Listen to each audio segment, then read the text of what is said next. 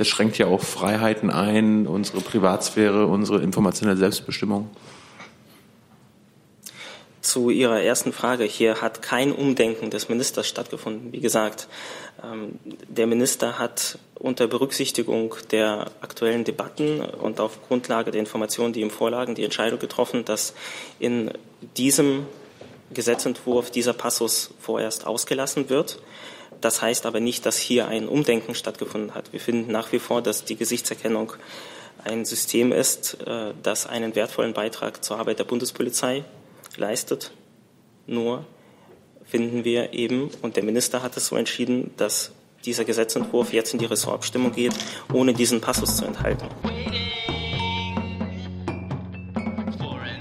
Liebe Kolleginnen und Kollegen, herzlich willkommen in der Bundespressekonferenz zur Regierungspressekonferenz an diesem Freitag. Wir begrüßen dazu die stellvertretende Regierungssprecherin Ulrike Demmer und die Sprecherinnen und Sprecher der Ministerien. Liebe Hörer, hier sind Thilo und Tyler. Jung und Naiv gibt es ja nur durch eure Unterstützung. Hier gibt es keine Werbung, höchstens für uns selbst. Aber wie ihr uns unterstützen könnt oder sogar Produzenten werdet, erfahrt ihr in der Podcast-Beschreibung. Zum Beispiel per PayPal oder Überweisung. Und jetzt geht's weiter. Und wie oft am Freitag beginnen wir auch zunächst mit den Terminen der Kanzlerin in der kommenden Woche. Frau Demmer, bitte. Ja, schönen guten Tag auch von mir. Zum Wochenauftakt wird die Bundeskanzlerin am Montag den Ministerpräsidenten der Republik Albanien, Edi Rama, empfangen. Im Mittelpunkt der Unterredung werden die bilateralen Beziehungen, die Situation in Albanien nach dem Erdbeben im November 2019, ähm, der albanische OSZE-Vorsitz, regionale Fragen und der Stand der Beitrittsperspektiven Albaniens zur Europäischen Union stehen. Vor dem Gespräch sind für 10.15 Uhr Pressestatements der Bundeskanzlerin und des albanischen Ministerpräsidenten vorgesehen. Ein weiterer Termin am nächsten Montag ist der Besuch des Präsidenten der Republik Senegal. Die Bundeskanzlerin wird Präsident Macky Sall um 14 Uhr im Bundeskanzleramt begrüßen. In einem gemeinsamen Gespräch werden sie die außenpolitischen Themen, die Situation der Sahelregion und die Lage in Libyen erörtern. Und es wird auch um wirtschaftspolitische Themen gehen. Senegal gehört zu den sogenannten Compact with Africa Ländern und ist auch Reformpartnerland der deutschen Entwicklungszusammenarbeit. Vor dem Gespräch sind Pressestatements geplant. Ebenfalls am Montag empfängt die Bundeskanzlerin ab 16 Uhr Mitglieder der Kommission 30 Jahre friedliche, friedliche Revolution und deutsche Einheit zu einem Gespräch im Bundeskanzleramt. Die Kommission hat von der Bundesregierung die wichtige Aufgabe übertragen bekommen, ein bürgernahes Konzept für, die, für das Gedenken in den Jubiläumsjahren 2019, 2020 zu entwickeln. Das Gespräch, an dem auch der Bundesminister des Inneren teilnimmt, dient dazu, die Bundeskanzlerin über den Stand der Arbeiten in der Kommission und die Planungen bis zum 3. Oktober diesen Jahres zu informieren. Der Termin ist nicht presseöffentlich. Am Montagabend um 19 Uhr findet unter musikalischer Leitung von Daniel Barenbäum in der Staatsoper unter den Linden ein Benefizkonzert zum Gedenken an den 75. Jahrestag der Befreiung des Konzentrationslagers Auschwitz statt. Zu Beginn des Konzerts halten Mateusz Morawiecki, Ministerpräsident der Republik Polen, und auch die Bundeskanzlerin äh, ein Grußwort. Der Erlös des Abends kommt der Auschwitz-Birkenau Foundation zugute.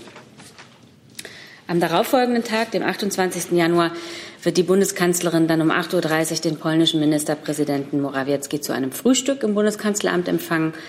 Im Mittelpunkt der Unterredung stehen bilaterale europa- und außenpolitische Fragen. Ein Pressetermin ist hier nicht geplant. Am Dienstag um 18 Uhr wird dann der israelische Staatspräsident Rivlin mit der Bundeskanzlerin zu einem Gedankenaustausch im Bundeskanzleramt zusammentreffen. Thema wird neben der Situation im Nahen und Mittleren Osten auch der Kampf gegen den Antisemitismus sowie der Stand der bilateralen Beziehungen sein. Die Begrüßung des Staats, bei, bei der Begrüßung des Staatspräsidenten durch die Bundeskanzlerin ist dann ein Bildtermin vorgesehen. Am Mittwoch um 9.30 Uhr tagt wie immer das Kabinett unter Leitung der Bundeskanzlerin. Ab 11 nimmt die Bundeskanzlerin dann an der Gedenkstunde des Deutschen Bundestages für die Opfer des Nationalsozialismus teil. Ort ist der Plenarsaal des Bundestages. Auch die Vertreter aller anderen Verfassungsorgane werden anwesend sein. Nach einer Begrüßung durch Bundestagspräsident Dr. Wolfgang Schäuble werden Bundespräsident Dr. Frank-Walter Steinmeier und der Präsident des Staates Israel, Reuven Rivlin, die Gedenkreden halten. Und ebenfalls am Mittwoch nimmt die Bundeskanzlerin ab 17.30 Uhr im E-Werk Berlin am 70. Jubiläum des Sozialverbandes VDK teil und hält die Festrede dort.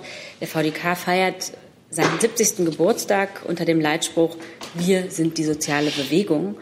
Seit seiner Gründung tritt der VDK für den Erhalt und die Weiterentwicklung des Sozialstaats und den Kampf gegen Armut und Ausgrenzung ein. Am Donnerstag, das ist dann der 30. Januar, empfängt die Bundeskanzlerin um 14 Uhr den Special Olympics Chairman Timothy Shriver im Bundeskanzleramt zu einem Gespräch. Herr Shriver wird begleitet von Christiane Krajewski und Sven Albrecht. Äh, sie ist die Präsidentin äh, des äh, Special Olympics Deutschland e.V. und Sven Albrecht ist Geschäftsführer ähm, des Special Olympics Deutschland e.V.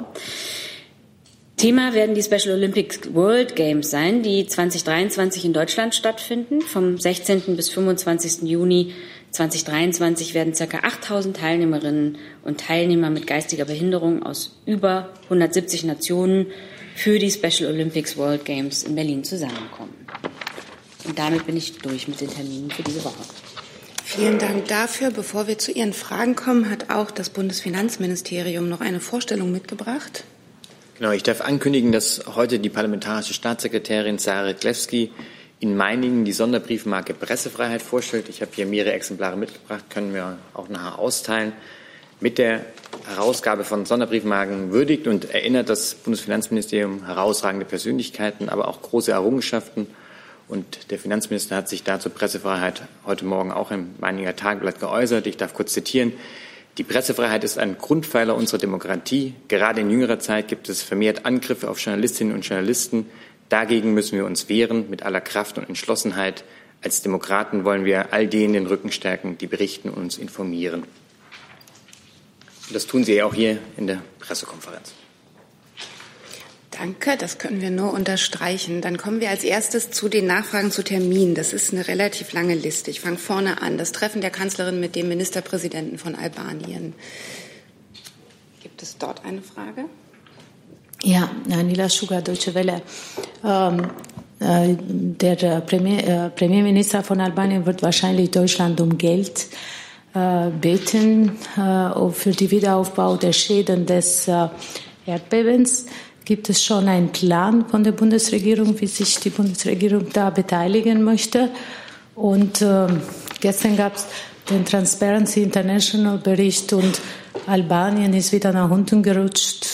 Äh, das heißt, unter anderem ist auch die Verwendung der Gelder sozusagen äh, äh findet statt äh, und hinter verschlossenen Türen. Das ist der Vorwurf der äh, Transparency International.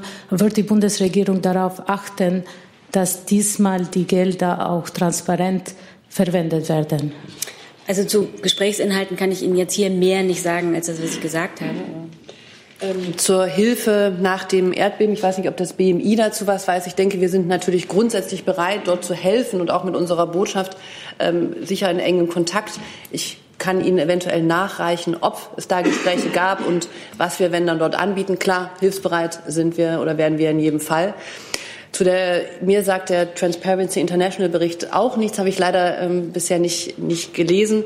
Grundsätzlich kann man, glaube ich, sagen, dass ähm, wir uns wünschen, dass Albanien einen demokratischen Weg geht, dass Albanien auf dem Weg nach Europa die Reformen umsetzt, die dafür nötig sind. Und dazu gehört natürlich auch eine, ähm, das Verwenden von Mitteln, das ähm, europäischen Standards entspricht. Wie gesagt, ich kann den Bericht jetzt nicht kommentieren, aber unsere grundsätzliche Position ist diese. Ich kann zu den Hilfen vielleicht so viel ergänzen, dass in solchen Fällen zumindest theoretisch es möglich ist, dass das THW unterstützt. Ähm, allerdings ist mir hierzu jetzt kein aktueller Sachstand bekannt, ob dazu bei uns eine Anfrage eingegangen ist. Ähm, ich würde das nachreichen. Weitere Fragen dazu sehe ich nicht. Dann gibt es das Treffen der Kanzlerin mit dem Präsidenten vom Senegal. Sehe ich auch keine Fragen. Das Treffen mit Mitgliedern der Kommission 30 äh, Jahre friedliche Revolution deutscher Einheit. Dann gibt es das Benefizkonzert 75 Jahre Auschwitzbefreiung. Da würde ich auch vorschlagen, wir fassen darunter alle Fragen, die zu dem Themenkomplex in der nächsten Woche sein sollten, zusammen. Sehe ich auch keine Fragen. Am Dienstag das Frühstück mit dem polnischen Ministerpräsidenten. Dann am Abend das Treffen mit dem israelischen Präsidenten. Am Mittwoch, der 70. Jahrestag des Sozialverbandes VDK, sehe ich keine Fragen. Und am Donnerstag das Treffen mit Vertretern von Special Olympics. Auch keine Fragen. Dann noch, gibt es Fragen zur Briefmarke? Zur Briefmarke? Ja, ich nehme die äh, als Aufhänger, also wenn die äh, Bundesregierung die äh, Pressefreiheit so schätzt, Wann ist denn mit einem Bundespresseauskunftsgesetz zu rechnen? Es wäre ja mal ein Beitrag zur Aufrechterhaltung oder Wiederherstellung der Pressefreiheit auf Bundesebene. Welches Ressort fühlt sich angesprochen? Das Finanzministerium wohl weniger? Glaub, also wir sind als Bundesfinanzministerium für die Herausgabe der Briefmarke zuständig für Fragen äh, Inneres oder also zur Pressefreiheit ähm, kann ich hier sagen, die halten wir für ein sehr hohes Gut und äh, sehen sie auch in der Bundesrepublik umgesetzt. Warum, warum haben wir denn nach wie vor kein Presseauskunftsgesetz seit 2013 nicht? Was seit 2013, seit dem Bundesverwaltungsgerichtsurteil nicht mehr vorhanden ist kann das BMI? Also aus unserer Sicht äh, ist die Pressefreiheit natürlich ein absolut äh, notwendiges Gut, das es zu schützen gilt. Ähm, gleichzeitig möchte ich aber sagen, dass aus unserer Sicht die aktuell vorhandene Gesetzgebung völlig ausreichend ist, um die Interessen der Presse zu wahren. Frau wir gucken uns das nochmal an und gegebenenfalls reichen wir Ihnen was nach. Ich hatte auch nur noch mal direkt das BMI fragen wollen. Mhm. Weitere Fragen dazu sehe ich nicht. Dann habe ich schon eine Liste von Themen vorab gemeldet bekommen. Stichworte sind Gesichtserkennung, Memorandum Türkei-Libyen, Condor, Tempolimit. Und wir beginnen mit dem Thema Gesichtserkennung bei Frau Schirner. Ja, ich habe zwei Fragen, einmal ans BMI und einmal ans BMJV. Und zwar zuerst ans BMI. Bundesminister hat ja gesagt, dass er bei der Gesichtserkennung noch einige Fragen sieht, die er abklären möchte. Um was für Fragen geht es denn konkret? Können Sie das mal ein bisschen erläutern, was noch geklärt werden soll? Und die Frage ans BMJV wäre, wie das Bundesjustizministerium zur Ausweitung von, vom Einsatz von Gesichtserkennung steht. Der Datenschutzbeauftragte Kelber hat sich ja gegen ein, für ein europaweites Verbot ausgesprochen. Wie stehen Sie dazu? Danke. Zu den äh, Fragen, die der Minister noch geklärt werden, äh, die aus seiner Sicht noch geklärt werden müssen, kann ich Ihnen jetzt im Einzelnen nicht sagen, was das, was das genau ist. Ähm, das ist ein komplexes ähm, Verfahren, das hier ähm, es einzuführen gilt. Äh, und wir befinden uns hier auch in einer laufenden äh, Abstimmung zu diesem Gesetzesvorhaben. Äh, der Minister hat heute früh sich dazu geäußert und darauf hingewiesen, dass äh, die Einführung einer Gesichtserkennung keine Nebensächlichkeit ist und dass hier genau geklärt äh, werden muss, wie eine solche Einführung stattfinden wird. Und äh, hierbei sind noch einige Fragen ungeklärt geblieben, die der Minister geklärt haben möchte. Und das wird jetzt passieren. Aber zu konkreten Inhalten des äh, Gesetzes und etwaiger Fragen kann ich mich nicht äußern. Kann ich kurz nachfragen? Mhm. Ähm, hat es was damit zu tun, zum Beispiel, dass äh, am Südkreuz diese Gesichtserkennungssoftware sich als recht unzuverlässig herausgestellt hat? Ähm, also die Ergebnisse des Tests am Bahnhof Südkreuz sind aus unserer Sicht ähm, sehr gut. Der Test ist erfolgreich verlaufen und äh, die Ergebnisse zeigen, dass diese Technologie mittlerweile eine Reife erreicht hat, eine technologische Reife erreicht hat, die ausreichend ist, um die Technologie einzuführen. Insofern steht das nicht im Zusammenhang damit. Wollte das BM? Ja, ich habe zu den Ausführungen des federführenden Ressorts nichts zu ergänzen im Moment. Ich habe Herrn Lose noch zu dem Thema auf der Liste. Hat sich erledigt. Dann Frau Geuter. Herr Seehofer hat ja, äh, wenn ich das richtig verstanden habe, nicht gesagt, dass die Fragen jetzt zu klären wären, die noch offenen Fragen, sondern im parlamentarischen Verfahren. Wenn äh, Sie jetzt dazu nichts sagen können, weil die Fragen so komplex sind, dann wäre die Frage, ob es richtig ist, sie dann im parlamentarischen Verfahren sozusagen erstmals zu lösen und warum es dazu nicht erstmal die Vorlage aus Ihrem Haus gibt. Und äh, was bedeutet die Lösung im parlamentarischen Verfahren für den Zeitplan und für das weitere Verfahren? Ähm, also vielleicht nochmal, um das Ganze etwas ähm, größer einzuordnen. Ähm, ich kann dem parlamentarischen Verfahren an dieser Stelle natürlich nicht, äh, nicht vorgreifen. Wichtig ist an dieser Stelle zu betonen, dass die Gesichtserkennung, dass die automatisierte Gesichtserkennung aus unserer Sicht nach wie vor äh, sinnvoll ist. Wir sehen den Einsatz von äh, Systemen zur Gesichtserkennung als einen wertvollen Beitrag zur Arbeit der Polizei. Ähm, allerdings sind hier, wie der Minister heute betont hat, äh, Fragen offen geblieben. Und äh, an dieser Stelle ist auch wichtig zu sagen, dass äh, über, eine, über die Einführung einer solchen Technologie einfach breit diskutiert werden muss. Das ist wichtig und das ist gut, dass das ähm, stattfindet. Und dafür ist das parlamentarische Verfahren auch aus unserer Sicht der richtige Ort. Herr Decker ist der Nächste zu dem Thema. Ähm, haben die Nachrichten in Sachen Clearview äh, zu einem Umdenken des Ministers geführt? Das ist die erste Frage. Die zweite Frage, können Sie aus Ihrer Sicht noch mal das Ergebnis äh, von Südkreuz kurz zusammenfassen? Aus Ihrer Sicht. Die öffentliche Debatte, die derzeit stattfindet, auch rund um äh, Anbieter von Systemen, die Datenbanken aufbauen aus äh, Bildern, die in Social Media frei verfügbar sind, diese zu Datenbanken zusammenfassen und ähm, für äh, Gesichtserkennung zur Verfügung stellen. Die Debatte darüber ist natürlich eingeflossen in die, ähm, in die Entscheidung des Ministers, aber nicht ausschließlich. Die Debatte rund um Gesichtserkennung wird ja, wie Sie wissen, nicht erst seit ein paar Tagen geführt, sondern seit längerem schon. Und auf der Grundlage der Entwicklungen der letzten Zeit hat der Minister diese Entscheidung getroffen.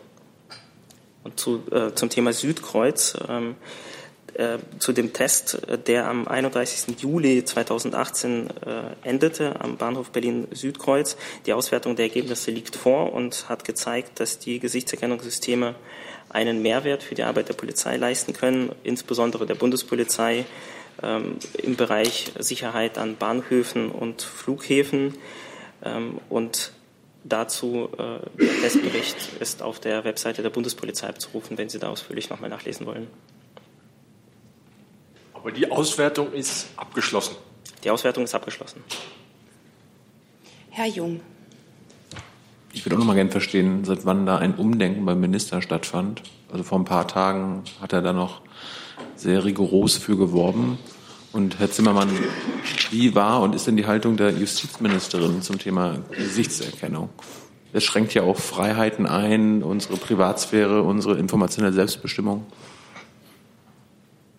Zu Ihrer ersten Frage. Hier hat kein Umdenken des Ministers stattgefunden. Wie gesagt, ähm, der Minister hat unter Berücksichtigung der aktuellen Debatten und auf Grundlage der Informationen, die ihm vorlagen, die Entscheidung getroffen, dass in diesem Gesetzentwurf dieser Passus vorerst ausgelassen wird. Das heißt aber nicht, dass hier ein Umdenken stattgefunden hat. Wir finden nach wie vor, dass die Gesichtserkennung ein System ist, äh, das einen wertvollen Beitrag zur Arbeit der Bundespolizei leistet. Nur finden wir eben, und der Minister hat es so entschieden, dass dieser Gesetzentwurf jetzt in die Ressortabstimmung geht, ohne diesen Passus zu enthalten. Vielleicht nochmal ähm, zu, dem, äh, zu der Novelle des Bundespolizeigesetzes insgesamt. Es ist ja nicht so, dass das Bundespolizeigesetz ausschließlich aus der Einführung der Gesichtserkennung besteht. Ähm, das ist ja eins unserer, unserer Kernvorhaben ähm, im Bereich neuer Gesetzesvorhaben. Und ähm, wie Sie wissen, besteht das Bundespolizeigesetz zum Teil noch aus ähm, Regelungen, die auf dem Stand von 1994 basieren. Und deshalb sehen wir hier einen dringenden Überarbeitungsbedarf. Es gibt etliche, etliche äh, Bereiche, bei denen äh, sich einfach maßgebliche äh, Veränderungen ergeben haben seit 1994. Die Sicherheitslage, die Migrationslage. Und daher sehen wir hier Anpassungsbedarf. Äh, und wir verfolgen mit dem Gesetzentwurf auch das Ziel der Bundespolizei, eine zeitgemäße und solide Arbeitsgrundlage, eine rechtliche Arbeitsgrundlage dafür zu geben, dass der Auftrag der Bundespolizei erfüllt werden kann. Und das Ziel verfolgen wir mit dem Bundespolizeigesetz und wollen hier jetzt auch zu Ergebnissen kommen. Und deswegen leiten wir das äh, legislative Verfahren jetzt dazu ein. Ähm, Herr Zimmer auch noch fragen. Ich war ja auch noch angesprochen. Also das Bundesinnenministerium ist zuständig für die Themen Datenschutzrecht und Sicherheitsgesetze. Dazu hat der ähm, Kollege ja schon Ausführungen gemacht. Soweit es dabei um konkrete Gesetzentwürfe der Bundesregierung geht, äh, nimmt unser Haus eine Mitprüfung vor, ob diese mit höherrangigem Recht wie Verfassungsrecht und Europarecht vereinbar sind. Auskunft zu den Gesetzentwürfen gibt aber auch in dem Fall das federführende Ministerium. Insofern habe ich keine ergänzenden Anmerkungen. Ich möchte betonen, dass ich die Frage gestellt habe, welche Position die Ihre Ministerin und Ihr Haus zum Thema Gesichtserkennung einnimmt an, angesichts der Einschränkungen äh, von Grundrechten. Genau, und soweit da mit ähm, Gesichtspunkte des Datenschutzes oder konkreter Vorhaben etwa des Bundespolizeigesetzes angesprochen sind, wird durch uns eine Mitprüfung vorgenommen. Ähm, Auskunft dazu gibt aber das federführende Ressort. Was ist Ihre Position? Zu diesen Themen gibt das federführende Ressort Auskunft. Frau Sorge, hatte ich das richtig verstanden, auch zu dem Thema? Ja. Ähm, ich hätte eigentlich gerne noch mal zu der vorherigen Frage, die schon abgeschlossen war, eine Nachreichung, weil ich die noch mal recherchieren musste. Stichwort Presse. Dann, ähm, da wenn das möglich ist. ja. Dann frage ich jetzt aber, bevor wir diese Nachlieferungen machen oder Nachholungen, noch mal gibt es zu dem Thema. Herr Decker, noch mal zu dem Thema. Äh, ja, nochmal ans BMI. Wenn Sie sagen, der Passus wird jetzt rausgenommen, ähm, äh, gleichzeitig äh, halte Ihr Minister aber an der Gesichtserkennung fest, heißt das dann im Klartext, es kann auch sein, dass Sie den Passus einfach wieder so reinnehmen? Und ähm, nochmal auch ans äh, BMJ die Frage ähm, nach der Verfassungsgemäßheit äh, ähm, des Vorhabens. Äh, der Bundesdatenschutzbeauftragte hat gesagt, er könne sich eigentlich eine verfassungskonforme Lösung gar nicht vorstellen. Und er sei dafür, in ganz Europa ähm, äh, Gesichtserkennung im öffentlichen Raum zu untersagen. Äh, angesichts äh, ähm, der, des, des Problems und dieser Aussagen äh, müsste Ihr Haus doch eigentlich eine Position haben zu äh, der Frage, ob das verfassungskonform äh, ist oder lösbar wäre oder nicht. Also ähm, ich kann nur noch mal wiederholen. Sämtliche Gesetzentwürfe der Bundesregierung werden von unserem Haus mitgeprüft ähm, auf Vereinbarung mit Verfassungsrecht. Ähm, wenn uns diese Entwürfe vorliegen, nehmen wir diese Prüfung vor. Ähm, die Verantwortung und Auskunft zu den Gesetzentwürfen gibt aber jeweils das federführende Ressort. Herr Lose. Ja, auch noch mal ganz kurz. Also, ich, ich kann, ich kann das gerne noch beantworten zu dem Passus. Ich kann natürlich dem weiteren Gesetzgebungsverfahren, insbesondere im parlamentarischen Bereich, nicht vorgreifen. Ähm, aber grundsätzlich gilt nach wie vor, dass wir Gesichtserkennung als ein wichtiges Werkzeug für die Arbeit der Polizei erachten und äh, hier aber gleichzeitig gilt, dass wir das wichtige Vorhaben nicht ausbremsen wollen und deshalb der Minister auch die Entscheidung getroffen hat, auch weil aus seiner Sicht es noch einige Punkte zu klären gibt, diesen Passus rauszulassen. Vorerst rauszulassen. Rauszulassen bei der Einleitung der Ressortabstimmung, die gestern stattgefunden hat. Dann jetzt Herr Lose.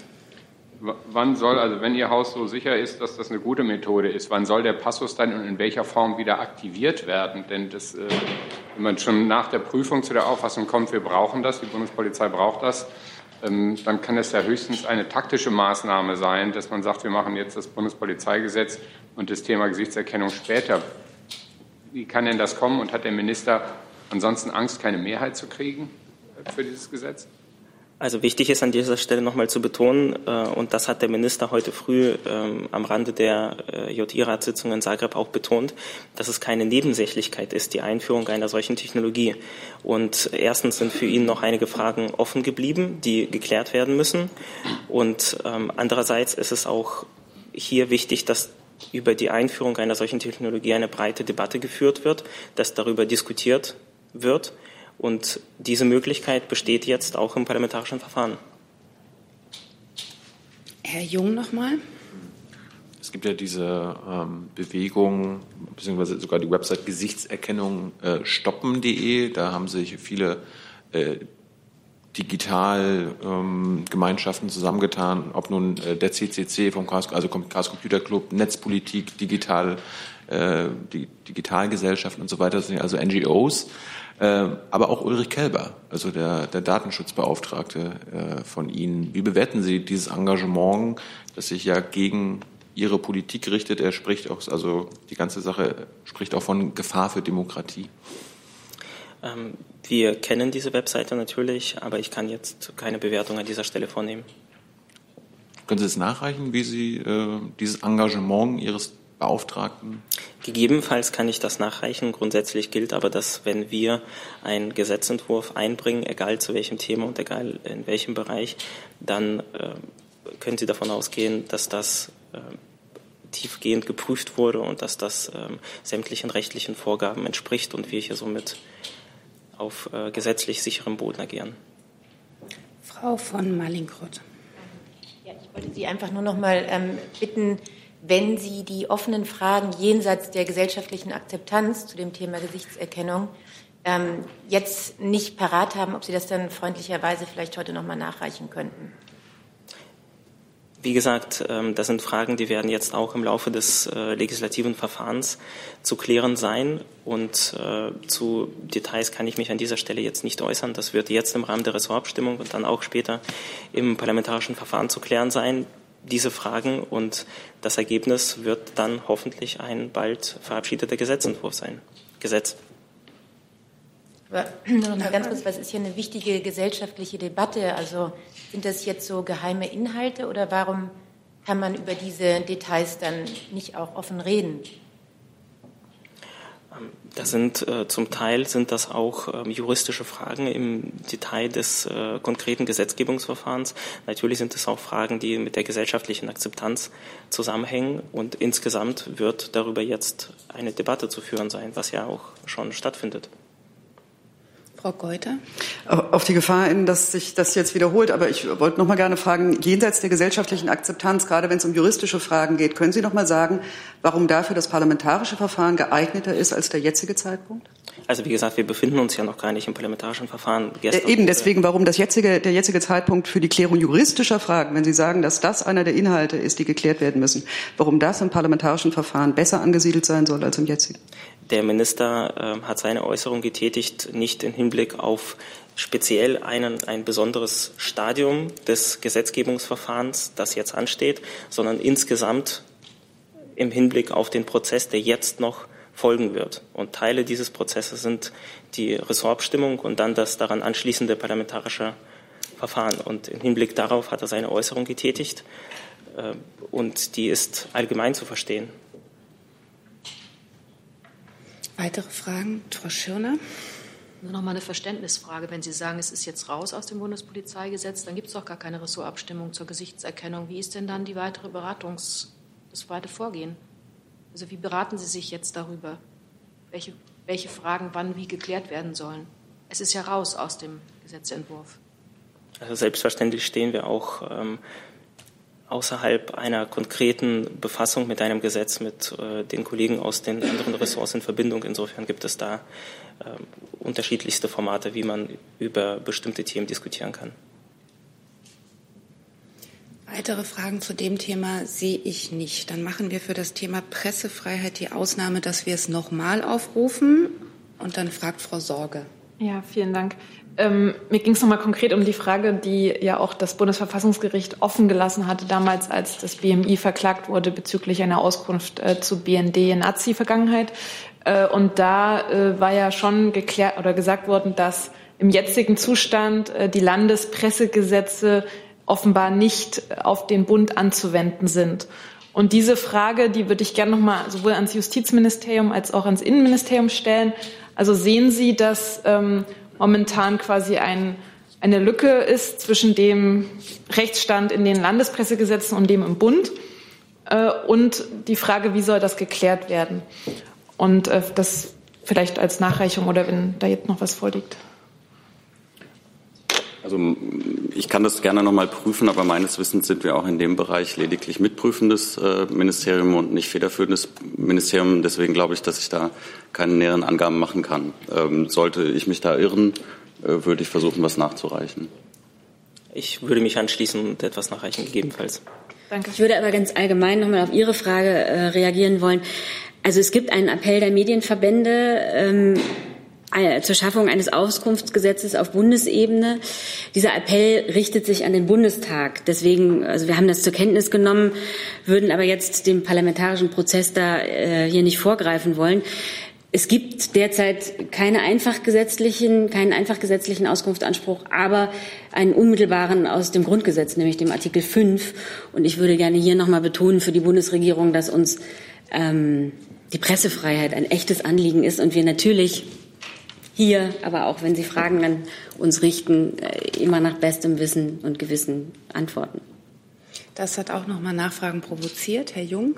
Ja, gerade an die Sprecherin des BPA. Es geht ja auch um die G20-Aufarbeitung. Da wurden Sie ja vor ein paar Wochen, ähm, da gab es das Urteil, dass der Entzug von Akkreditierung rechtswidrig war. Es laufen ja immer noch Verfahren, aber ich würde gerne wissen, äh, wie Sie zu dem Urteil stehen und ob Sie in Berufung gehen. Ähm, das müsste ich nachreichen. In der Tat, äh, es ist ein Urteil gegangen, ergangen. Ähm, wir werden das jetzt uns angucken und da äh, werden wir Sie auf dem Laufenden halten. Frau Geuter. Äh, ich wundere mich schon wieder, Frau Demmer, über die Aufgabenteilung äh, zwischen Regierung und Parlament. Nur weil jemand das Parlament adressiert, ändert das ja an den Zuständigkeiten nichts. Der Appell mag an den Bundestag gerichtet sein, aber wie Sie richtig sagen, geht es um eine juristische Einschätzung. Es geht um die Frage, ähm, ob es ausreicht, diesen Anspruch unmittelbar aus Artikel 5 zu nehmen oder ob es nötig ist, auch um das eben weiter zu konkretisieren und ähm, deutlicher zu machen, dafür ein eigenes Gesetz zu haben. Dafür wäre jetzt erstmal in der Vorlage das BMI und natürlich äh, für, für das Gesetzgebungsverfahren initiierend auch erstmal die Bundesregierung zuständig. Also warum sehen Sie den Bundestag mehr in der Pflicht als die Bundesregierung für diese juristische Entscheidung? Der Appell hat sich jetzt mal an den Bundestag gerichtet und ganz grundsätzlich möchte ich einfach nochmal betonen, dass wir ähm, die Pressefreiheit, die im Grundgesetz verfassungsrechtlich verankert ist, ähm, einfach jetzt schon sehr ernst nehmen und ähm, mit Leben füllen. Sie haben aber eben gesagt, Sie wollten dem parlamentarischen Verfahren nicht vorgreifen. Äh, heißt das, Sie machen Sie, Sie prüfen das nicht, Sie machen nichts, ohne dass das Parlament eine Initiative gemacht hat? Oder wie ist hier nach Ihrer Ansicht die Aufgabenteilung? Also das ist jetzt der Stand, den ich äh, hier und jetzt mitteilen kann. Welcher? Dass wir dem parlamentarischen Verfahren hier nicht vorgreifen. Der Kollege hier vorn nochmal. Ja, äh, wenn Sie der Auffassung sind, dass die äh, derzeitige Rechtslage ausreicht, dann äh, habe ich eine Frage, wie, wie Sie das denn bewerten, wenn beispielsweise das Auswärtige Amt in den letzten zwei Jahren, also aus meiner persönlichen Erfahrung, keine einzige Frage wirklich inhaltlich beantwortet hat. Man bekommt Allgemeinplätze und auf Nachfragen keine Antwort. So ist die Realität speziell in diesem Haus. An wen richtet sich die Frage? Hm? Nächste Feststellung. Ach so, eigentlich sind wir aber hier, um Fragen zu stellen, lieber Kollege. Der würde ich, glaube ich, auch widersprechen. Wir geben uns größte Mühe, inhaltlich und korrekt zu antworten. Weitere Fragen? Sie können noch ergänzen? Dann hat das BMI noch etwas. Ich äh, habe hier freundlicherweise von den Kollegen noch etwas bekommen zu dieser Frage nach einem Presseauskunftsgesetz.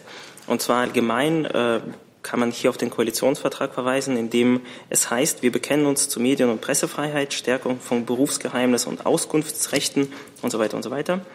Ähm, zu der Frage eines Gesetzes zur Regelung der Presseauskunftsrechte gegenüber der Bundesregierung und Bundesbehörden gibt es innerhalb der Bundesregierung eine Meinungsbildung. Der Prozess findet statt, ist aber noch nicht abgeschlossen.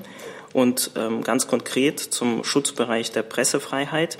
Dieser umfasst nach der Rechtsprechung des Bundesverwaltungsgerichts auch behördliche Auskunftspflichten, die es der Presse erleichtern, ihre in der repräsentativen Demokratie unerlässlichen Kontroll- und Vermittlerfunktionen zu erfüllen, soweit die Interessen der Presse hier nicht den Interessen öffentlicher Stellen an der Vertrauens, Vertraulichkeit von Informationen entgegenstehen. Diese bisherige Praxis im Presseauskunftsrecht ist von dem Gericht nicht beanstandet worden. Und im Ergebnis kann man dazu kommen, dass äh, die Bundesregierung sich natürlich der Tragweite des, äh, der Gerichtsentscheidung bewusst ist, dass aber aus der Sicht der Bundesregierung daher im Moment kein Regelungsbedarf besteht. Weitere Nachfragen sehe ich nicht. Dann gehe ich über zu der anderen auch tatsächlich noch langen Liste von anderen Themen. Und Frau Karaveti hat ein neues Thema. So, die wissenschaftlichen Dienste des Bundestages haben ein Gutachten erstellt, äh, wonach, ich zitiere, das Seegrenzenabkommen der Türkei mit Libyen gegen das völkergewohnheitsrechtliche Seerecht verstößt und im Ergebnis als unzulässiger Vertrag zu Lasten Dritter erscheint. Und meine Frage an Frau Adebar und an Frau Demme wäre, wie kommentiert die Bundesregierung dieses Gutachten und wie dieses Thema den weiteren Prozess äh, bezüglich Libyen beeinflussen? Wir kommentieren hier Gutachten des Deutschen Bundestages nicht. Wir legen gerne aber unsere Meinung dar. Die hat der Kollege Breuel zu diesem Thema auch schon mehrfach hier gesagt. Ich verweise Sie gerne auf die Schlussfolgerungen des Europäischen Rates am 13.12.2019. Dort ist festgehalten, die Vereinbarung zwischen der Türkei und Libyen über die Abgrenzung der seerechtlichen Zuständigkeitsgebiete im Mittelmeer verletzt die Hoheitsrechte dritter Staaten, ist nicht mit dem Seerecht vereinbar und kann keine Rechtswirkung für dritte Staaten entfalten. Das ist eine Position, an der wir natürlich mitgewirkt haben und der wir uns vollumfänglich uns wiederfinden und anschließen. Wenn ich dies äh, öffentlich bekannt gewordene Passagen aus dem Gutachten richtig sehe, ähm, deckt sich das ja in dem Fall mit dem Gutachten des Bundestages. Wird das den Prozess beeinflussen? Wie meinen Sie das? Entschuldigung. Ähm, wird dieses Thema den weiteren Prozess äh, ähm, mit Libyen beeinflussen? Sie meinen den Berliner, ja. das Follow-up zur Berliner ja. Konferenz. Die Berliner Konferenz und auch das Follow-up, was wir jetzt angehen, hat zum Ziel, den Frieden in Libyen unter der Ägide der Vereinten Nationen in den sogenannten 5 plus 5 Gesprächen zu einem Waffenstillstand und in kommenden Gesprächen zum politischen Prozess aufs Gleis zu setzen. Das heißt, es ist ein groß genug, aber doch ein umrissenes Sujet, was dieser Prozess hat. Deshalb konzentrieren wir uns in diesem Prozess darauf. Wir wissen natürlich, dass viele Staaten wichtige Partner dafür sind. Aber in diesem Follow-up besprechen wir mit den Partnern das, worum es in Libyen geht. Wir nehmen natürlich trotzdem die, den ähm, Streit und, und dieses Abkommen zur Kenntnis und wir haben da eine ganz klare Position, die wir auch schon öffentlich und bekannt ähm, sehr oft geäußert haben. Insofern gibt es natürlich das eine. Der Fokus in dem Berliner Prozess ist aber ein anderer. Darf ich noch ich nehme Sie gern noch mal auf die, ich nehme Sie gern noch mal auf die Liste, weil Herr Kuparanis hat zu dem Thema auch eine Frage. Zum Thema Libyen. Ähm, Herr Erdogan hat die EU aufgerufen, das äh, türkische militärische Engagement in Libyen zu unterstützen. Wie ist die deutsche Position zu diesem Thema? Die können Sie im Abschlusskommuniqué der Konferenz nachlesen. Wir arbeiten darauf hin, dass es einen, dass diese Waffenruhe, die wir im Moment haben, ähm, hält und dass sie überführt wird in einen Waffenstillstand und dass wir gleichzeitig das Waffenembargo oder wir arbeiten daran, das Waffenembargo durchzusetzen. Daran sehen Sie, dass wir ganz grundsätzlich, und das betrifft ja alle Parteien, die in Libyen auf irgendeine Weise engagiert sind, wollen, dass die Waffen schweigen, dass es nicht weiter angeheizt wird und dass wir in einen politischen Prozess kommen. Insofern, das ist unser Ziel und daran arbeiten wir. Herr Pappas. Ja, eine Frage an Frau Demer. Nach ähm, dieser Feststellung des Wissenschaftlichen Dienstes der Bundestag wird die Bundeskanzlerin heute dieses Thema beim Gespräch mit äh, dem Präsident Erdogan äh, ansprechen? Kann jetzt den Gesprächen nicht vorgreifen. Libyen ist natürlich, äh, das hat Herr Seibert ja auch schon angekündigt, grundsätzlich ein Thema, was äh, in einem solchen Gespräch angesprochen wird. Ähm, aber die Kanzlerin wird sich ja gleich in der Pressekonferenz selbst nochmal nach dem Gespräch, zu dem Gespräch äußern. Frau Karaweti nochmal. Hat sich erledigt? Weitere Fragen zu dem Thema sehe ich nicht. Dann hat Herr Mayer ein neues Thema. Ja, ich würde gerne zum Thema Condor fragen an das Wirtschaftsministerium. Die polnische Gesellschaft LOT soll den Ferienflieger ja übernehmen. Ist das aus Ihrer Sicht eine gute und tragfähige Lösung? Und was bedeutet das für den staatlichen Überbrückungskredit äh, und die Bürgschaft? Ähm, wird das jetzt schnell zurückgezahlt? Äh, und wenn ja, wie schnell kann das gehen? Ja, danke für die Frage. Ähm, die, ja, Condor hat eben ja gemeinsam mit äh, den Vertretern äh, der, der polnischen Fluggesellschaft äh, LOT äh, verkündet, dass, äh, dass die LOT äh, Condor übernehmen will. Die Pressekonferenz hat jetzt um 11 Uhr begonnen. Ich konnte den Anfang noch mitverfolgen. Äh, bitte um Verständnis, dass ich die Details jetzt äh, hier noch nicht parat habe. Ganz grundsätzlich ist es natürlich äh, ein gutes Signal, wenn es eine Zukunft gibt für Condor das war ja damals, wenn ich noch mal kurz erinnern darf, ging ja im September, kamen ja die Schwierigkeiten für den Condor, die ja vor allem deshalb entstanden waren, weil deren Mutterkonzern in, den, in London in die Insolvenz geriet, das sich dann auswirkte auf die Tochtergesellschaft. Deshalb hat der Bund ja damals entschieden, dass wir, um der Condor eben eine Perspektive zu geben, diesen Überbrückungskredit geben, dieses Massedarlehen, das dann über die KfW abgereicht, ausgereicht wurde durch den Bund abgesichert ist. Ähm, der Verkauf der Fluggesellschaft hat erstmal keine Auswirkungen auf den Überbrückungskredit. Der ist genauso wie vorher zurückzuzahlen. Ähm, und äh, weitere Details kann ich jetzt zum jetzigen Zeitpunkt noch nicht kommentieren. Nachfrage?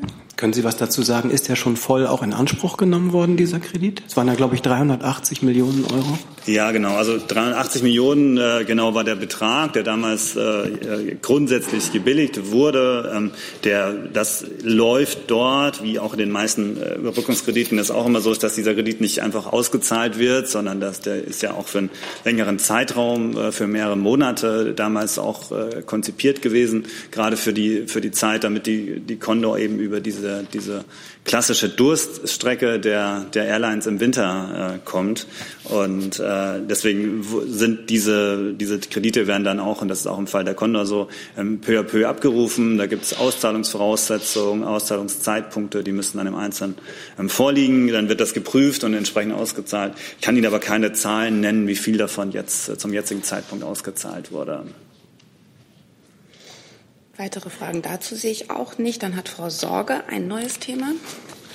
Genau, bei mir geht es jetzt um die, äh, das Kohleausstiegsgesetz, Stichwort äh, Steinkohleentschädigung. Da machen die äh, kommunalen Unternehmen und Stadtwerke geltend, dass äh, da riesige Probleme finanzieller Art drohen, da jetzt äh, die Braunkohle weit später aussteigt und die Steinkohle sozusagen vorgezogen wird. Ähm, und äh, da ist sogar die Rede davon, dass viele kommunale Unternehmen und Stadtwerke die erst äh, gerade äh, frisch ans Netz gegangen sind, ja weit effizienter sind als manche der älteren äh, Braunkohleanlagen. Äh, da wird auch von Klagen schon geredet, konkret. Äh, deswegen die Frage, äh, bereitet sich das BMI auf mögliche Klagen vor oder gibt es noch Möglichkeiten der Verhandlungen mit den Stadtwerken? Äh, wie wird das da gesehen? Und ähm, mit dem Blick auf die kommunale Belastung ja, der ähm, Haushalte. Also vielleicht mal ganz grundsätzlich. Wir haben ja, Sie haben ja schon gesagt, wir haben den, den Steinkohleausstiegspfad, der neben dem Braunkohleausstiegspfad steht. Und äh, im Braunkohleausstiegspfad, den haben wir ja letzte Woche ähm, veröffentlicht, ähm, wie der sich äh, in den nächsten Jahren dann bis äh, spätestens 20, 2038, jedenfalls schon früher, ähm, sozusagen der, der Ausstieg sich dort vollzieht. Ähm, bei der Steinkohle läuft es äh, ein bisschen anders. Dort ähm, gibt es äh, Dort wird es Ausschreibungen geben in dem Zeitraum von 2020 bis 2026. In diesen Ausschreibungen werden jeweils Stilllegungsmengen äh, festgelegt und äh, im Gegensatz, im Gegenzug zur Stilllegung erhalten eben die Steinkohle, äh, Steinkohlekraftwerksbetreiber ähm, eine Kompensation. Ähm, das läuft bis 2026 und ab, ab dem Zeitraum ab 2027 äh, findet dann die Stilllegung eben rein äh, ordnungsrechtlich statt. Dort wird es dann eben keine Kompensation mehr geben. Äh, ist im Übrigen tatsächlich auch strenger als äh, was die Kommission vorgesehen hatte damals. Die hatte Ausschreibung ähm, und Kompensation, Ausschreibungen vorgesehen und die Kompensation dann aber ab 2030 dann gestrichen. Es ist so, äh, das äh, Ganze äh, muss ja erstmal jetzt, sind wir ja gerade noch im, im, in den finalen Zügen der Ressortabstimmung, das soll dem, demnächst ins Kabinett gehen. Ähm, entscheidend ist dabei, und das liegt ja dem ganzen System auch des Kohleausstiegs zugrunde, dass wir zunächst äh, versuchen, ähm, in alte ähm, und ineffiziente Kraftwerke vom Netz zu nehmen und äh, peu à peu dann eben versuchen, die äh, langsam und, und stetig, äh, möglichst stetig weiter vom Netz zu nehmen. Ähm, es gibt äh, verschiedene, ja, auch ein Gesprächswunsch, der am Minister herangetragen worden ist, genau zu dem Thema nochmal zu sprechen, von den äh, Steinkohlekraftwerksbetreiber. Der Minister hat gesagt, äh, dass er da gerne auch äh, zur Verfügung steht und das Gespräch äh, sucht und äh, das wird er jetzt auch tun und äh, alles Weitere warten wir dann ab. Nachfrage? Ja. Äh, ist es jetzt richtig, dass der Kohleausstieg zulasten von Städten und Gemeinden stattfinden soll? Die sind jetzt sozusagen die Lückenbüßer? Ähm, nein, also der, der, der, der Kohleausstieg, ich habe ja gesagt, wir haben äh, die Braunkohle und die Steinkohle. In der Tat ist es so, dass in der Steinkohle öfters ähm, ähm, die Gesellschaft, also quasi die, die Eigentümer der Unternehmen dort ähm, ähm, Städte und Gemeinde sind. Das ist äh, bei, bei, bei den Braunkohle weniger der Fall, wohl dann natürlich auch mittelbar über die Gesellschaftsstrukturen dort auch ja Kommunen äh, oft vertreten sind. Ähm, wem jetzt die einzelnen Kraftwerke äh, wann die wann stillgelegt werden, ähm, kann ich jetzt äh, ich sag nicht absehen. Das hängt ja auch im Wesentlichen davon ab, äh, wie die Ausschreibungen jetzt laufen, welche Kraftwerke sich dann darauf bewerben etc., wie das weiterläuft.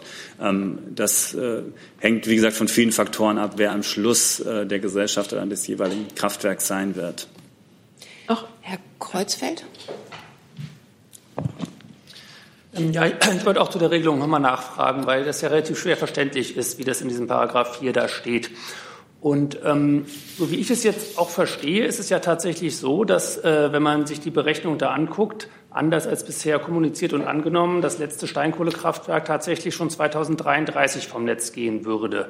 Weil da ja mit dieser Gesamtsumme, wo dann immer was von die Steinkohle schon stillgelegt ist und den Rest muss dann die Braunkohle bringen. Und wenn man das durchdekliniert, kommt man da ja auf sehr viel früheren Ausstieg, als bisher kommuniziert worden ist. Können Sie noch mal kurz, und so interpretieren das ja auch die Stadtwerke, die sich jetzt darüber empören, dass es irgendwie nicht bis, Sie nicht bis 2038 dürfen, sondern schon viel früher raus müssen durch die späte Braunkohle. Können Sie noch mal kurz bestätigen, ob diese Interpretation von diesen beiden Absätzen in Paragraph 4 Kohleverstromungsbeendigungsgesetz da jetzt richtig ist. Hm. Also ich kann jetzt ehrlich gesagt nicht in die Einzelheiten dieses Paragraph 4 einsteigen. Ähm, die Regelungen sind äh, komplex, das wissen Sie. Ähm, allgemein hatte ich Ihnen gesagt, wie der, wie der Ausstiegspfad ist. Die Zahl, die Sie, die Jahreszahl, die Sie genannt haben, die steht dort nicht im Gesetz meines, äh, meines Wissens, sondern wie gesagt, das hatte ich schon dargestellt, das hängt jetzt von mehreren Faktoren ab, wie wir, wie der, Aus, äh, wie der Ausstieg sich auch auf der, beim Steinkohlepfad weiterentwickelt. Ähm, ich kann da jetzt keine Jahreszahl äh, abschätzen. Das ist doch Mathe, also Entschuldigung, und zwar also Addition und Subtraktion von zweistelligen Zahlen. Äh, deswegen frage ich ja gerade, ob das, und das sind zwei Sätze, um die es geht, die man da angucken muss. Ich habe die Frage ja auch schon ans Ministerium vorher gestellt und bisher keine Antwort gekriegt. Ich wüsste gerne, ob diese Interpretation da stimmt. Wir können das auch gerne hinterher noch machen, aber ich möchte jetzt nicht mehr hören, äh, das kann man nicht sagen, weil das, da steht drin, es gibt eine gemeinsame Summe für Braunkohle und Steinkohle, steht unter Paragraph 4.1 und unter zwei steht dann, sofern für die Steinkohle nichts genannt ist, errechnet sich das jährliche Zielniveau, in dem vom jährlichen Zielniveau des Gemeinsamen die Summe der Braunkohle abgezogen wird. Und wenn man das tut, bleibt 2033 für die Steinkohle nichts mehr übrig. Und da wollte ich nur hören, stimmt das? Ähm ich habe Ihnen ja gesagt, ich müsste dann, müssen wir nochmal prüfen, wenn Sie die Frage auch schriftlich an uns gestellt haben, dann werden wir bestimmt auch noch auf Sie zurückkommen, dann prüfen wir das wahrscheinlich nochmal. Mir, ich stecke jetzt in dem Detail nicht drin, wird um Verständnis an der Stelle. Wir werden Detail, das ist eine Kernsache des wir, Gesetzes. Wie interpretiert denn das mitverhandelnde Umweltministerium diesen Absatz? Ich will den Absatz jetzt nicht äh, interpretieren. Das muss ich dem federführenden Ministerium überlassen. Das ist dafür zuständig. Ich kann nicht als anderes Ministerium jetzt eine Interpretation hier vornehmen. Wir sind mitten in der Ressortberatung da noch dran. Wollen wir bitte, bitte aussprechen lassen, Herr Kollege? Dann gerne Nachfrage. So, also ich, ich, kann äh, jetzt äh, aus einer Ressortabstimmung äh, nicht berichten. Das machen wir an der Stelle auch üblicherweise nicht. Tut mir leid. Äh, ich verstehe Ihre Frage, aber ich muss mich da einfach an die Formel erstmal halten. Ich kann nur um Verständnis bitten. Ich persönlich kann diese Frage jetzt an der Stelle nicht beantworten. Wie gesagt, Sie haben sie uns ja schriftlich auch geschrieben. Wir kommen auf Sie zurück. Soweit wir das beantworten können, das machen wir. Da sie jetzt auch hier gestellt wurde, die Frage, freuen wir uns dann alle über die Aufklärung und die Nachlieferung, wenn es die gibt? Ähm, Gibt es jetzt noch weitere Fragen zu dem Thema, Frau Sorge? Äh, da würde ich gerne noch einen weiteren Punkt geklärt haben. Das betrifft die süddeutschen äh, Stadtwerke. Da soll es eine Ausnahme geben, äh, laut dem VKU. Und da würde ich auch gerne wissen, warum sollen Steinkohlekraftwerksbetreiber von jeglicher Kompensation in Süddeutschland außen vor bleiben? Ähm, es gibt tatsächlich, ähm, es gibt den, den, den, den KW, also es gibt ja verschiedene Instrumente dort äh, im, in, in dem Kohleausstiegsgesetz und äh, es gibt da Sonderregelungen nochmal für süddeutsche Kraftwerke, die daran liegen, weil wir ähm, die das ganze Thema ähm, Netze und Versorgungssicherheit auch mitdenken müssen. Und da ist, äh, in, ist in Einzelfällen eben in verschiedenen Regionen nochmal eine besondere Situation zu berücksichtigen und äh, die wird, äh, muss deshalb äh, da berücksichtigt werden. Aber können Sie da die Klagen verstehen oder nachvollziehen? Ähm, es ist ein Gesamtkompromiss, dieses ganze Gesetz. Ähm, es ist, ich glaube, das haben wir ja die Tage schon mal versucht, auch öfters hier darzustellen. Es ist eine Mammutaufgabe, ne? der, der gleichzeitig aus der, aus der Kohleverstromung und aus der aus der, aus der äh, Kernkraft auszusteigen. Ähm, es ist, äh, wir haben die Braunkohle, wir haben die Steinkohle, wir haben daneben bei die, die Netzsicherheit muss äh, und die Versorgungssicherheit muss berücksichtigt werden. Dann haben Sie noch ähm, dann hängt an den Kraftwerken noch das Thema Wärme mit dran. Also viele, viele Kraftwerke sind ja gleichzeitig auch für die Wärmeversorgung in der Region äh, Voraussetzung. Ähm, die, das sind auch Themen, die alles berücksichtigt werden müssen. Und das ist, äh, wie gesagt, ein sehr, ein, ein, eine Gleichung mit sehr, sehr vielen Faktoren, äh, die dann zu sehr komplexen Regelungen führen, ähm, deren einzelne Hintergründe, wie gesagt, äh, sicherlich äh, sehr, äh, sehr, sehr komplex sind und ich jetzt an der Stelle auch nicht alle erläutern kann. Aber ähm, diese, wie gesagt, Sie müssen das nicht, äh, nicht immer nur äh, im Sinne von äh, aus Sicht des einzelnen Kraftwerks sehen, sondern Sie müssen das immer in dem Gesamtsystem sehen. Und äh, da sind die Zusammenhänge oft sehr komplex. Herr Kreuzfeld, Sie hatten noch mal eine Frage? Also auch zum Kohlegesetz, aber nicht genau zu diesem Punkt. Insofern, wenn du noch weitermachen willst. Aber also wir machen jetzt noch eine Frage von Frau Sorge, dann noch mal Herr Kreuzfeld und mit Blick auf die Uhr. Ich habe noch sechs weitere Themen signalisiert, würde ich das Thema dann auch gerne beenden. Frau Sorge. Dann wäre die eine Frage noch aus Sicht des Steuerzahlers. Können Sie ausschließen, dass es noch zu weiteren Entschädigungszahlungen oder Kosten für den Steuerzahler kommt in der Sache? Also die, der Gesetzentwurf, äh, wie wir ihn vorgelegt haben, der gilt und der sieht vor, dass wir Entschädigungen vorsehen für die Braunkohlebetreiber. Ähm, die Zahlen haben wir alle genannt und dass wir Ausschreibungen vorsehen für die Steinkohle im Bereich bis 2026. Und das ist der Gesetzentwurf der Bundesregierung. Herr Kreuzfeld. Ja, noch einmal zu den beiden Anlagen im Gesetz. Ganz kurze sachliche Fragen nur. Ähm, da war ja kommuniziert worden, dass es im Entwurf einen Fehler gibt und das für 2020 zur Abstellung stehende Kraftwerk falsch eingetragen ist. Ist das inzwischen geklärt, dass das in Wirklichkeit äh, äh, wieder aus MD ist? Oder ähm, ist das, also, das sagt ja RWE, stimmt das? Und ja, also die Frage, wann kommt die folgende Anlage 3, die da noch fehlt, wo es um die Entschädigungen geht? Ja, also es ist, es ist tatsächlich ein, ein Fehler passiert. Äh, Sie haben es angesprochen, wir haben es gestern auch äh, versucht, äh, an alle zu kommunizieren. Ähm, es hat in dem Entwurf einen Fehler gegeben in der Anlage 2 des Gesetzes in der Tat. Und richtig ist, dass das Kraftwerk Nieder aus dem D vom Netz geht, und zwar als erstes vom Netz geht und das in diesem Jahr noch zum 31.12.2020, dass das Kraftwerk Nieder aus dem D, ja. Und Anlage 3, wann kommt die? Ähm, wird, äh, ich kann keinen Zeitpunkt nennen, aber. Aber vor Dienstag wahrscheinlich, wenn es ans Kabinett geht. Ähm, ich gehe davon aus, dass äh, zur Kabinettbefassung alles äh, Notwendige im Gesetz steht. Ja. Dann würde ich das Thema an der Stelle gerne verlassen und darauf hinweisen, dass der Bundeswirtschaftsminister für nächsten Mittwoch hier zu Gast sein wird, um zu diesem Thema zu reden. Wenn ich das richtig sehe, dann können sicherlich weitere Fragen gestellt werden. Jetzt hat Herr Mayer ein neues Thema. Das Stichwort ist Tempolimit. Ich würde gerne das Umwelt- und das Verkehrsministerium fragen. Der ADAC ist jetzt von dem strikten Nein abgerückt und äh, schlägt nochmal eine umfassende Studie vor, das nicht nur auf einzelnen Pilotstrecken äh, zu erproben, was das für eine Wirkung haben könnte. Ich würde gerne fragen, wie die beiden Häuser dazu stehen äh, zu so einer Studie, ob das sinnvoll sein könnte. Und Herr Haufe fühlt sich Ihre Ministerin bestärkt jetzt durch die Position des äh, ADAC und Herr Alexandrin. Kommt Ihr Minister vielleicht noch mal weiter ins Nachdenken? Ja, ich fange mal an. Also die Position der Ministerin ist ja bekannt, dass sie eine starke Tempo Limit-Befürworterin ist. Aus ihrer Sicht ist das für die Verkehrssicherheit ein wichtiger Beitrag und es ist auch für den Klimaschutz ein guter Beitrag. Insofern freut sie sich, dass der ADAC hier in ein Umdenken kommt. Das ist ja auch eine sehr interessante Äußerung, die hier vor dem Verkehrsgerichtstag, der nächste äh, Woche läuft, ähm, fällt. Ähm, insofern verbreitert sich vielleicht ähm, bei einigen Verbänden die Diskussion darüber, vielleicht mehr in die Richtung äh, eines Bros für das Tempolimit. Das begrüßt die Ministerin sehr. Ähm, momentan ist es in der Regierungskoalition noch nicht vereinbart. Und äh, ich denke, für die Ministerin ist natürlich auch klar, damit es nochmal zu einer Befassung zu dem Thema kommt, wird es sicherlich eine klare zivilgesellschaftliche Positionierung zu dem Thema auch brauchen. Insofern also fühlt sie sich bestärkt. Ja, unsere Position dazu ist, glaube ich, hinlänglich bekannt. Ähm, der Minister hat sich äh, dazu gestern Abend auch nochmal geäußert. Ähm, wir stehen im Übrigen mit dieser Position nicht ganz alleine da, sondern auch um, vor kurzer Zeit hat sich ja der, der Bundestag äh, dazu auch relativ eindeutig äh, entschlossen.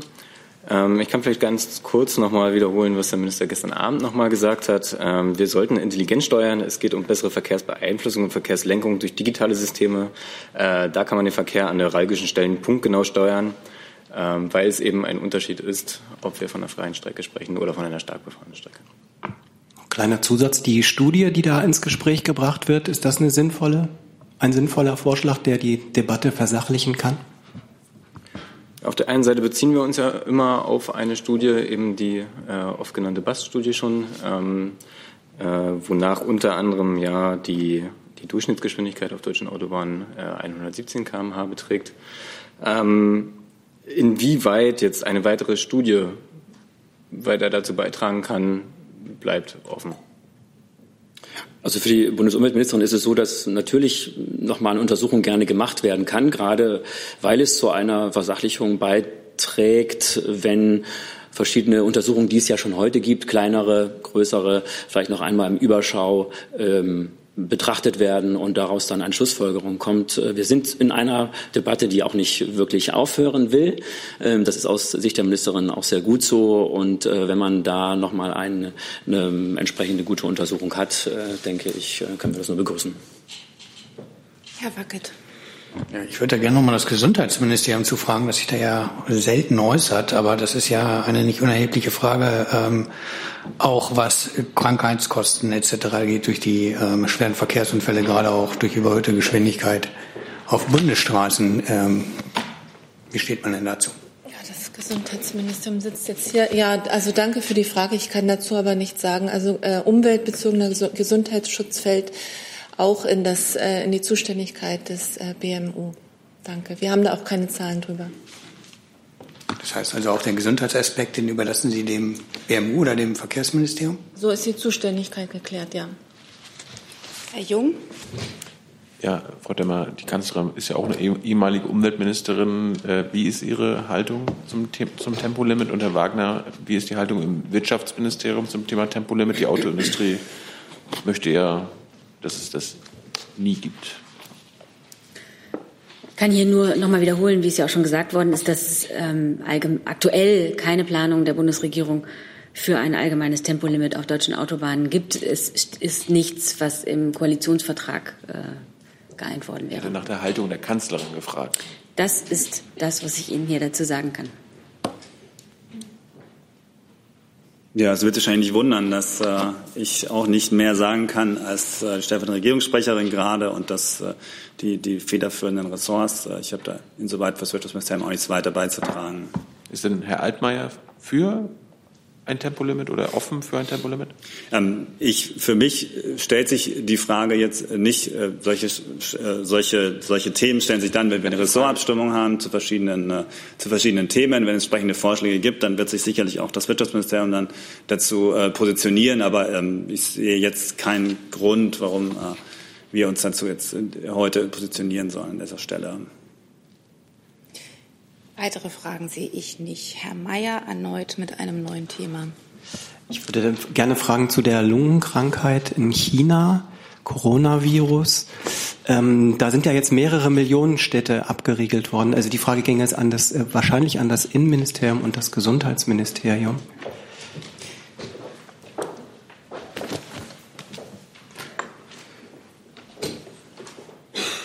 Also da sind jetzt mehrere Millionen Städte in China abgeriegelt worden, was die Verkehrsverbindungen angeht. Ähm, mal prinzipiell gefragt, gibt es in Deutschland Notfallpläne, die sowas auch vorsehen würden? Wäre das vorstellbar in Deutschland, dass man ganze Städte abriegelt? Ähm, und an das Auswärtige Amt, Frau Adebar, ähm, haben Sie inzwischen vielleicht neue Erkenntnisse, ob deutsche Staatsbürger irgendwie in, betroffen infiziert sind? Dankeschön. Ja, vielen Dank für die Frage. Die ist jetzt natürlich äh, ziemlich spekulativ. Ich kann die jetzt auch nicht äh, äh, so beantworten. Also es gibt in Deutschland Pandemiepläne und äh, Maßnahmen des Infektionsschutzes werden von den Behörden vor Ort, von den Gesundheitsbehörden vor Ort getroffen. Und also wir äh, können oder Sie, wir können davon ausgehen, dass dort äh, jedenfalls immer die adäquaten Maßnahmen getroffen werden. Ich schließe mich an und kann nichts hinzufügen. Nein, nach unserer Kenntnis sind bislang keine Deutschen erkrankt. Wir bitten aber alle Reisenden, gerade auch in die abgeriegelten Städte oder nach China, vorher unsere ständig aktualisierten Reise- und Sicherheitshinweise in Betracht zu ziehen und zu lesen. Unsere Botschaft und unser Generalkonsulat, das Zuständige, halten auch die in China ansässigen oder aufhältigen Deutschen gerne auf dem Laufenden über ganz aktuelle Entwicklungen. In China stehen ja jetzt große Feiertage an in den nächsten fünf Tagen. Da wird es etwas ruhiger werden vom Reiseverkehr. Danach wird es aber eine Rückreisewelle geben.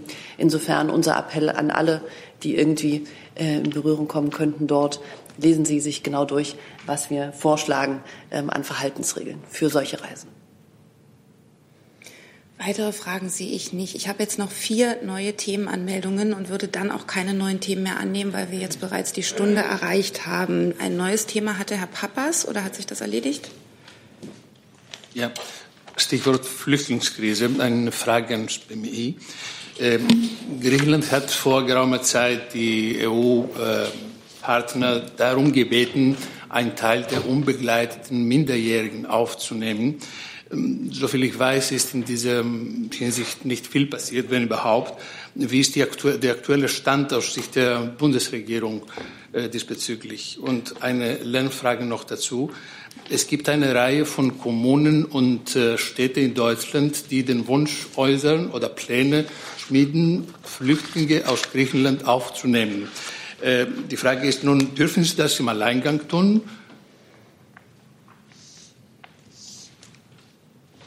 Ähm, Sie beziehen jetzt sich bei Ihrer Frage vermutlich auf die Aufnahme von Flüchtlingskindern aus Griechenland. Ist das richtig? Ja, ja, genau, das aus Griechenland meine ich. Also dazu haben wir ähm, von dieser Position aus schon mehrfach ausgeführt. Ähm, wir beobachten die Situation in Griechenland, insbesondere auf den griechischen Inseln, natürlich mit größter Sorge. Die Zustände dort sind äh, zum Teil untragbar und äh, Griechenland muss unterstützt werden. Ähm, wir dürfen Griechenland ähm, hier nicht allein lassen, das hat unser Minister auch mehrfach betont. Allerdings äh, ist aus unserer Sicht ein zentraler Punkt bei dieser Diskussion das Vorhandensein einer europäischen Lösung. Dafür setzen wir uns ein. Und äh, darüber führt Minister Seehofer ja gerade jetzt zum Beispiel auch beim JI-Rat in Zagreb Gespräche über die Reform des gemeinsamen europäischen Asylsystems. Und äh, wir sind zuversichtlich und hoffen, dass wir hier schnell zu Ergebnissen führen werden, äh, äh dass diese Debatten zu Ergebnissen führen werden. Aber es braucht eine europäische Lösung die Lernfrage mit den Städten und Kommunen? Ja, ähm, dazu haben wir hier ebenfalls schon, äh, schon einmal ausgeführt.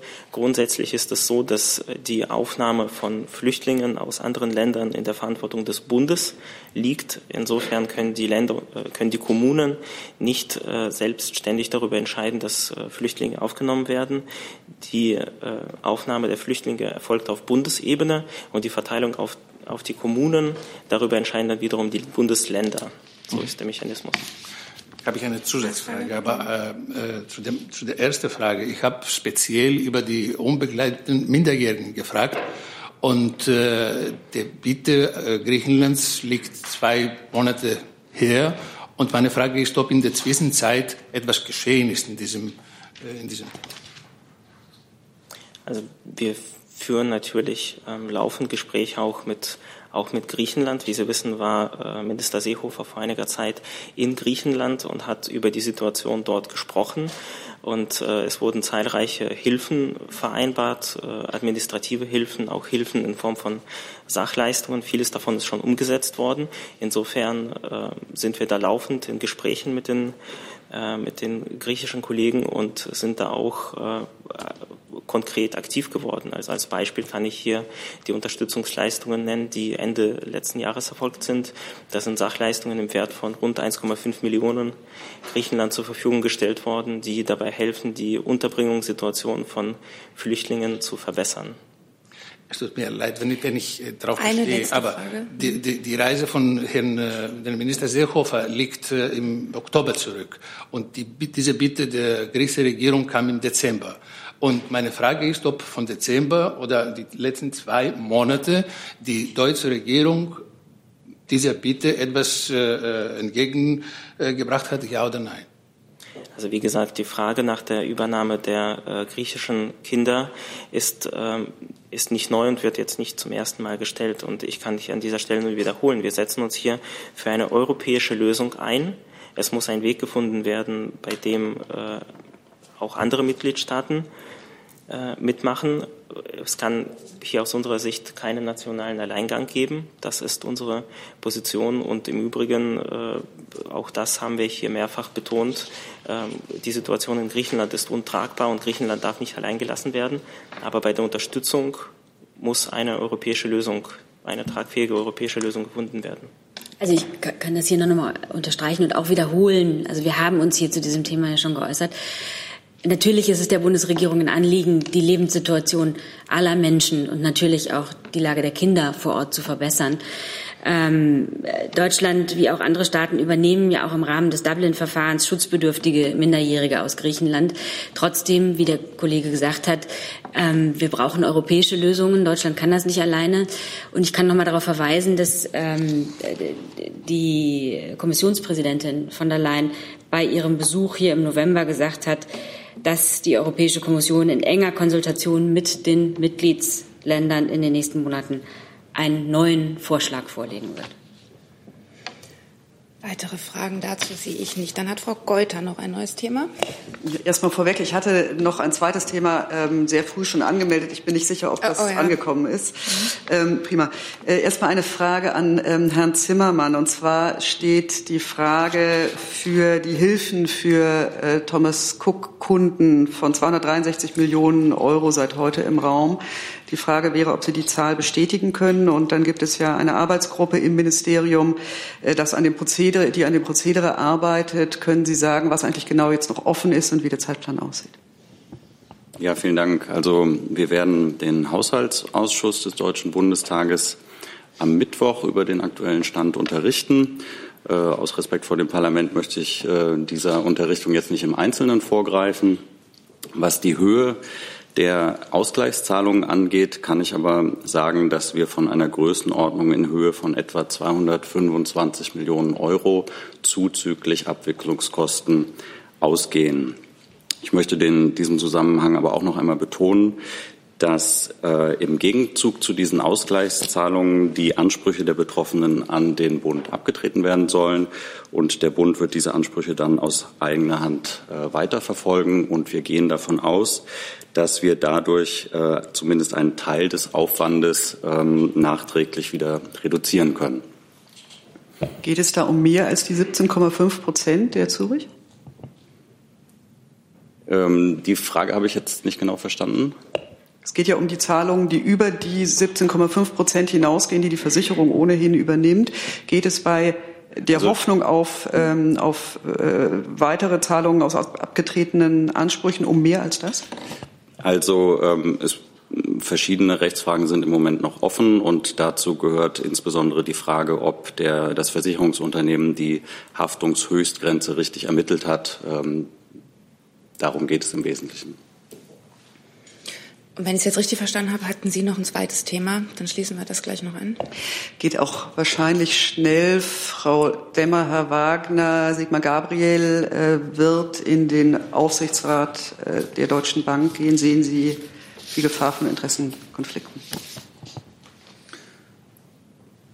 Ja, ich kann auch anfangen. Also zunächst äh, gilt ja wie immer, dass äh, äh Aufsichtsräte vor den äh, Unternehmen, von den Gesellschafterversammlungen etc. bestellt werden, die die Entscheidung treffen. Da ist es, glaube ich, auch gute Praxis, dass wir das im Einzelnen nicht kommentieren. Ähm, daneben gibt es für ehemalige Regierungsminister, äh, Regierungsmitglieder gibt es äh, Regelungen zur Karenzzeit, die äh, selbstverständlich dabei eingehalten werden müssen. Die sehen im Einzelnen vor, aber das äh, wird dann vom jeweiligen äh, vom Kanzleramt dann betreut, dass in einer bestimmten äh, Periode, in bestimmten Zeitperiode danach solche, solche die Aufnahmen der Tätigkeiten vorher angemeldet werden muss. Ich habe ehrlich gesagt jetzt keinen Überblick, wie viel Zeit vergangen ist in dem Fall, aber das sind alles Sachen, die dann im Einzelfall äh, geprüft werden müssten. Aber das ist sozusagen die abstrakte Regelung.